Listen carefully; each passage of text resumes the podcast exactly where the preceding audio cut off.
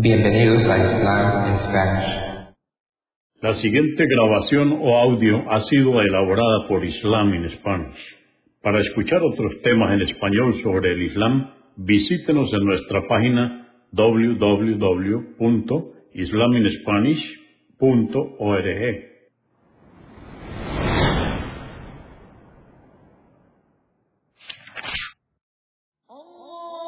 Bismillah ar-Rahman rahim En el nombre de Alá el Clemente, el Misericordioso. Todas las alabanzas pertenecen a Alá, subhanahu wa ta'ala.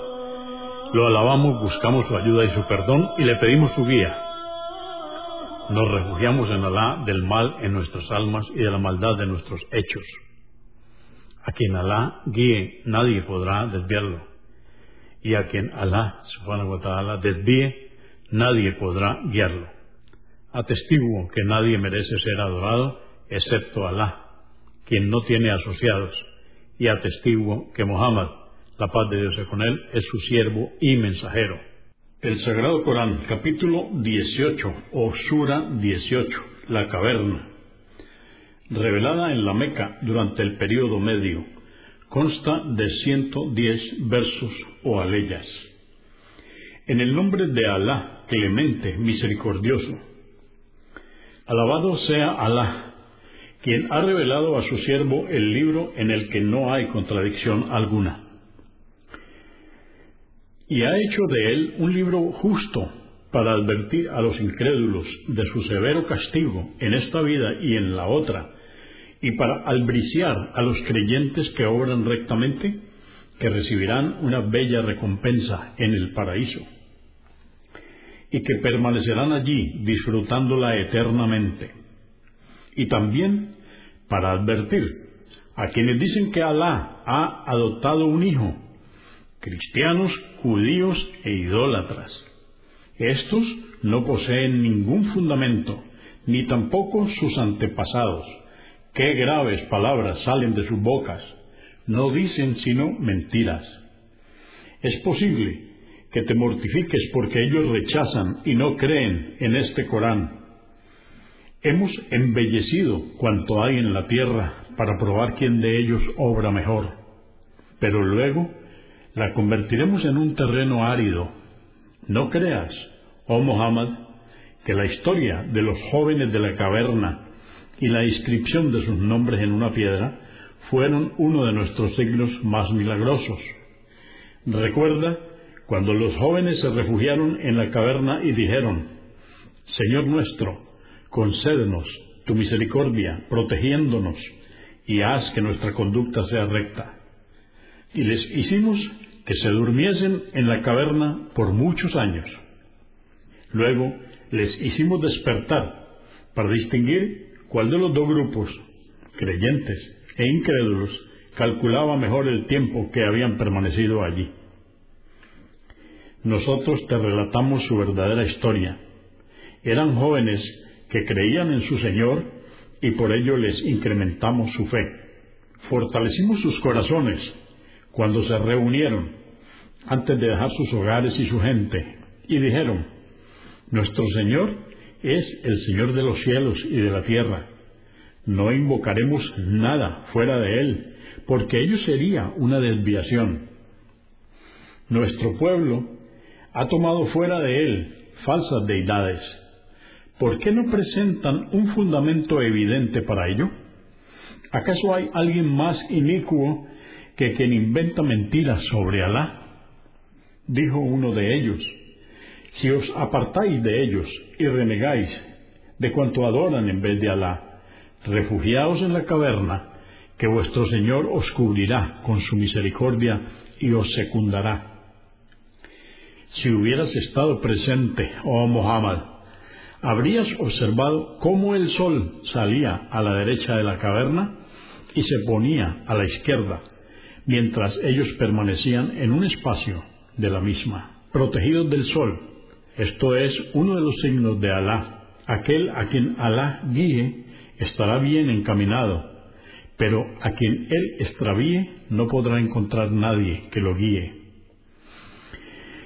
habrías creído que estaban despiertos, pero estaban dormidos Les volteábamos hacia la derecha y hacia la izquierda, y su perro estaba con las patas delanteras extendidas en la entrada. Si les hubieras visto, habríais huido preso del temor.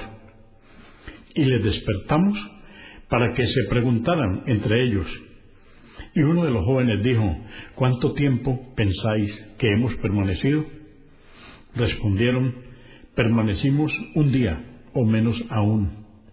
Dijeron, nuestro Señor sabe mejor cuánto tiempo hemos permanecido. Enviemos a uno de nosotros con nuestro dinero a la ciudad para que busque la mejor comida y nos aprovisione de ella, que se conduzca con sutileza y que no llame la atención de nadie.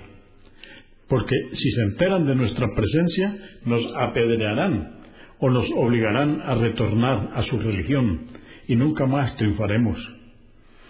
Pero hicimos que los descubrieran para que supieran los hombres que la promesa de Alá del día de la resurrección es verdadera y que la hora del juicio es indubitable. Luego les hicimos morir. Y los habitantes del pueblo discutieron acerca de qué hacer con ellos. Algunos dijeron, los incrédulos, construid una pared que bloquee la entrada de la cueva y que su Señor se encargue de ellos. Pero aquellos cuya opinión prevaleció dijeron, construyamos sobre ellos un oratorio para recordar el milagro. Algunos dirán que eran tres y cuatro con su perro, otros que eran cinco y seis con su perro, conjeturando sobre lo que no sabían, y otros dirán que eran siete y ocho con su perro. Diles, mi Señor es quien sabe exactamente cuántos eran, y solo pocos lo saben. No profundicéis sobre ellos más de lo que os ha sido revelado, y no consultéis sobre ellos a nadie de la gente del libro, porque éstos os relatarían su historia sin datos ciertos. Y no digas, oh Muhammad, acerca de algo, ciertamente lo haré mañana, salvo que agregues, si Allah quiere. Y si te olvidas, di, Señor mío, facilítame los medios para poder hacerlo. Permanecieron en su caverna trescientos años y nueve más. Esto es porque su estadía fue de trescientos años, si se cuenta en el calendario solar, y trescientos nueve en el calendario lunar. Diles, Alá es quien realmente sabe cuánto permanecieron, y no la gente del libro.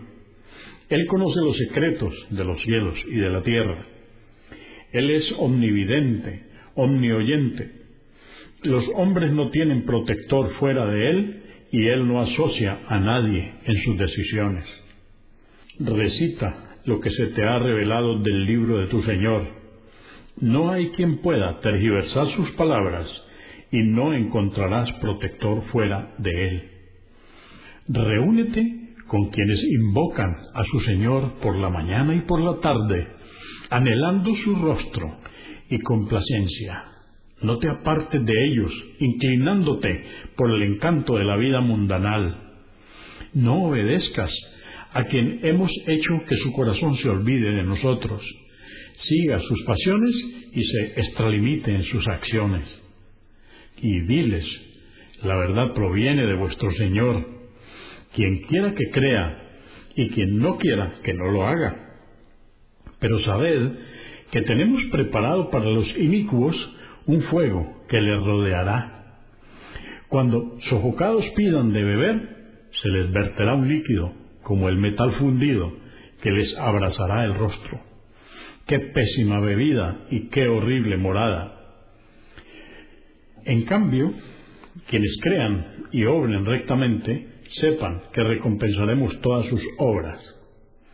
Ellos alcanzarán los jardines del Edén, por donde corren los ríos.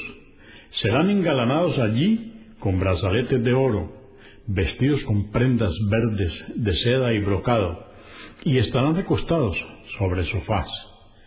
Qué placentera recompensa y qué bello lugar de descanso. Exponles el ejemplo de dos hombres, uno idólatra desagradecido y otro creyente. Al incrédulo le concedimos dos viñedos que cercamos con palmeras y pusimos en medio de los dos un sembradío. Ambos viñedos dieron sus frutos sin ninguna pérdida e hicimos brotar en medio de ellos un río. Su dueño, que poseía abundantes riquezas, conversando con el creyente le dijo, Tengo más riqueza que tú y mi gente es más fuerte. Luego ingresó en su viñedo lleno de soberbia e incredulidad y exclamó, No creo que este viñedo perezca jamás. Tampoco creo que jamás llegue la hora del día del juicio. Y si llego a ser resucitado, seguro que tendré un viñedo mejor que este. El creyente con quien conversaba le preguntó, ¿no crees en quien ha creado a tu padre Adán de polvo, luego a toda su descendencia de una gota de esperma, y te ha dado a ti forma de hombre? En cuanto a mí, creo que Alá es mi Señor, y no le asocio copartícipe alguno. Deberías haber dicho, cuando ingresaste a tus viñedos, esto es lo que Alá ha querido. Todo el poder proviene de Alá. Ya ves que poseo menos riqueza e hijos que tú. Pero sabe que mi Señor me concederá algo mejor que tu viñedo en la otra vida. Y es posible que envíe del cielo una lluvia torrencial sobre tus viñedos y los convierta en un lodazal. Y que el agua del río que hay entre ellos sea absorbida por la tierra y no pueda recuperarla. Así fue como fueron destruidos sus frutos, y se golpeaba las manos lamentándose por lo que había invertido en ellos, y ahora estaban devastados. Y decía, no debería haberle asociado copartícipes a mi Señor. No tuvo nadie que pudiera salvarle del designio de Alá, ni tampoco pudo defenderse a sí mismo. Allí se evidenció que el verdadero triunfo proviene de Alá, la verdadera divinidad. Él es quien mejor recompensa, y las obras que se realicen para buscar su complacencia serán las que tengan mejor final. Exponles el ejemplo de la vida mundanal y diles que es como el agua que enviamos del cielo, que irriga la vegetación Luego ésta se seca y los vientos la dispersan. Alá tiene poder sobre todas las cosas. Los bienes y los hijos son parte de los encantos de la vida mundanal. Que estos no os hagan olvidar de lo que Alá ha ordenado. Utilizad bien vuestras riquezas y educad correctamente a vuestros hijos, pues las obras que a Alá le complacen son las que perduran y tienen gran recompensa. El día que pulvericemos las montañas y la tierra quede allanada, les congregaremos y nadie se ausentará.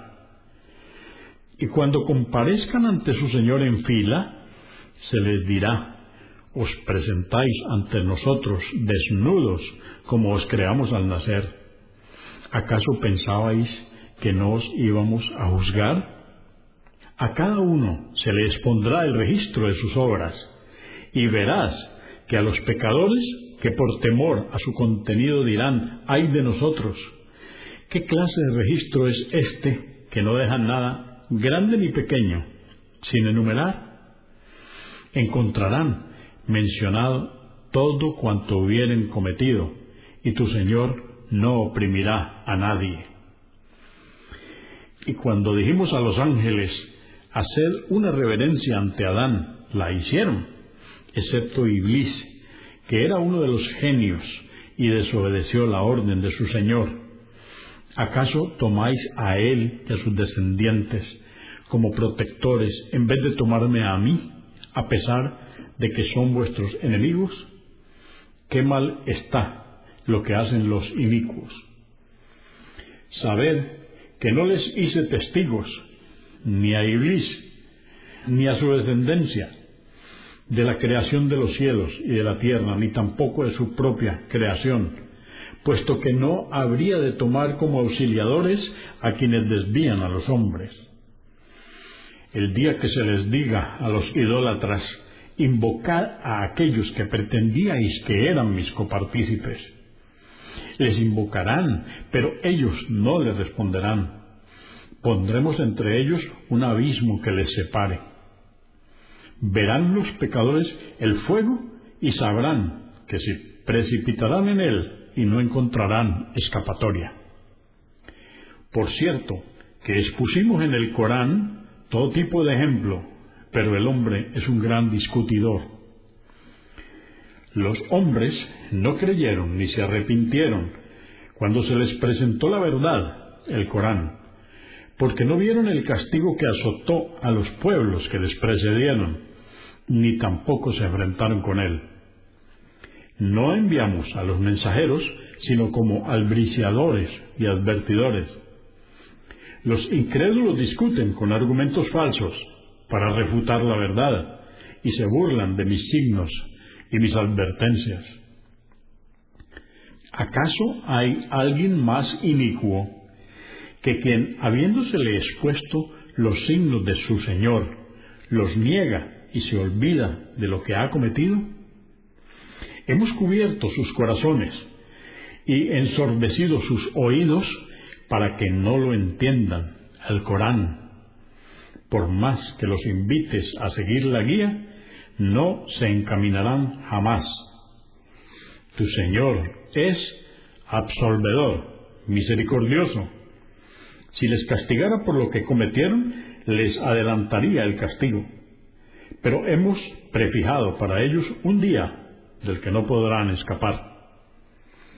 Aquellas naciones predecesoras, como Ad y Samud, las destruimos por su iniquidad, y ya habíamos decretado el día de su destrucción. Y cuando Moisés dijo a su fiel servidor, no desistiré hasta que llegue a la confluencia de los dos mares, donde Alá me ha revelado que encontraré a un siervo suyo, a quien él ha agraciado con otros conocimientos, y la señal que me indicará el lugar donde le encontraré será que perderemos el pescado que llevamos como provisión, aunque esto me lleve muchos años. Cuando alcanzaron la confluencia, se olvidaron del pescado, al que Alá resucitó y emprendió milagrosamente el camino hacia el mar. Y cuando cruzaron más allá de la confluencia, dijo a su servidor, trae nuestra comida, que nos hemos agotado con este viaje. ¿No advertiste que cuando nos refugiamos junto a la roca, allí me olvidé del pescado, y nadie, sino Satanás, me hizo olvidar que te contara que él saltó y emprendió el regreso hacia el mar milagrosamente. Dijo, eso es lo que buscábamos, y regresaron sobre lo transitado encontraron a uno de nuestros siervos, Jitter, a quien habíamos agraciado con nuestra misericordia y transmitido algunos conocimientos que Moisés no poseía.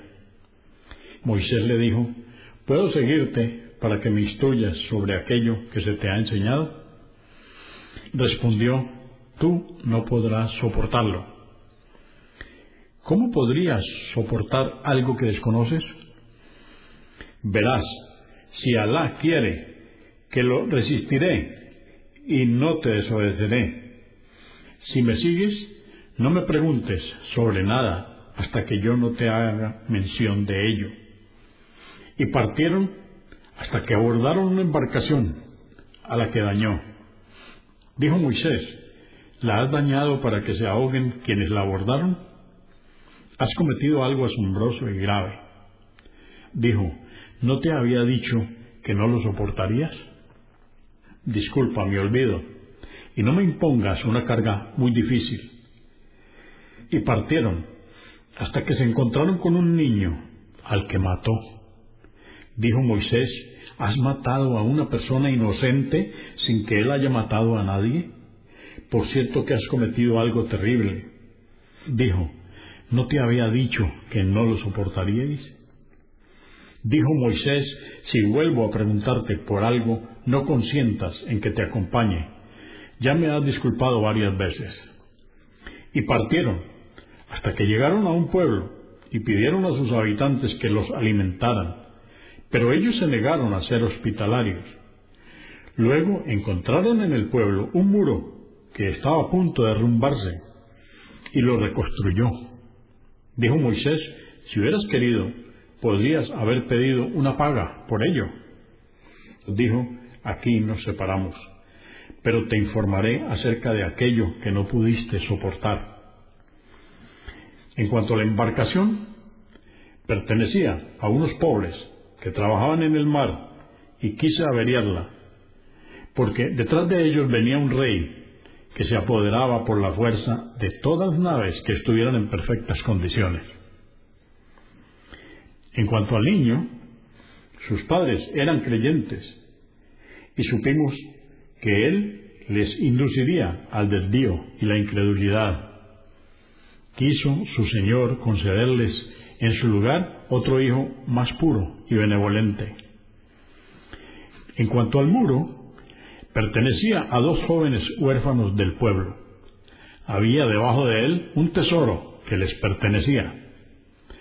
Su padre había sido un hombre piadoso y tu Señor quiso que cuando alcanzaran la madurez encontrasen el tesoro como una misericordia de tu Señor.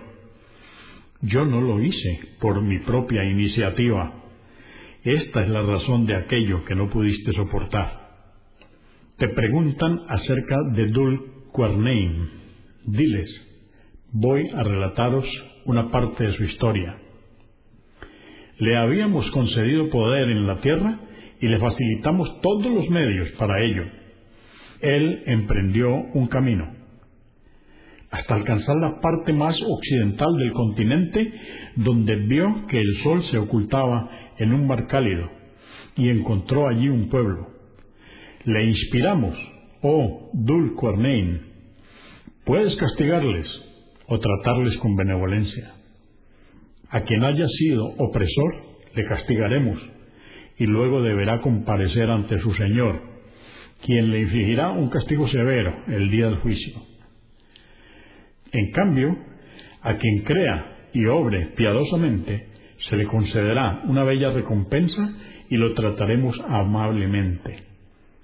Luego siguió otro rumbo, hasta alcanzar el lugar más oriental del continente, donde vio que el sol salía sobre un pueblo al que no habíamos concedido resguardo para protegerse de él.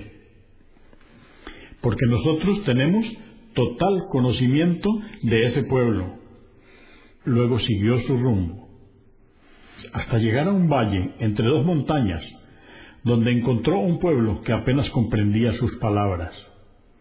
Dijeron, oh Dul por cierto que Gah y Magog corrompen la tierra.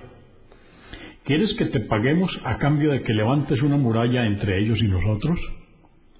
Les dijo, el poderío que me concedió mi Señor es preferible a lo que me podáis ofrecer. Ayudadme y erigiré una muralla entre vosotros y ellos.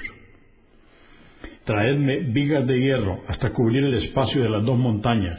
Y dijo, soplad hasta llevarlo al rojo vivo, y agregó, traedme cobre fundido para derramarlo encima. Y Gog y Magog no pudieron escalarla ni tampoco perforarla. Dijo Dulcarnaim, esta es una misericordia de mi Señor, pero cuando llegue la promesa de mi Señor, próximo al día del juicio, la reduciré a polvo, y la promesa de mi Señor es verdadera. Ese día dejaremos que surjan Gog y Magog a la humanidad y la corrompan. Luego será tocada la trompeta y los congregaremos a todos. Ese día expondremos el infierno a los incrédulos. Aquellos que tenían sus ojos velados a mi recuerdo, el Corán, no pudieron comprenderlo. ¿Acaso piensan los incrédulos que podrán tomar a mis siervos como protectores en mi lugar? tenemos preparado el infierno como castigo para los incrédulos. Diles, ¿queréis que os informemos de quiénes son los más perdedores por sus obras? Aquellos cuyos afanes se malograron en la vida mundanal mientras creían haber obrado el bien. Son quienes no creen en los signos de su Señor ni en la comparecencia ante Él. Sus obras habrán sido en vano y el día de la resurrección no tendrán peso en la balanza. Recibirán el infierno como castigo por su incredulidad y por haberse burlado de mis signos y de mis mensajeros. Por cierto, que quienes hayan creído y obrado rectamente tendrán como morada los jardines del paraíso. Allí vivirán eternamente y no desearán cambio alguno en su suerte. Diles, si el mar fuese tinta para escribir las palabras de mi Señor, se agotaría antes de que se agotaran las palabras de mi Señor, aunque se trajese otro mar de tinta. Diles, yo no soy más que un hombre a quien se le ha revelado que sólo debéis adorar a Alá, vuestra única divinidad. Quien anhele la comparecencia ante su Señor, que realice obras piadosas y que no adore a nadie más que a Él.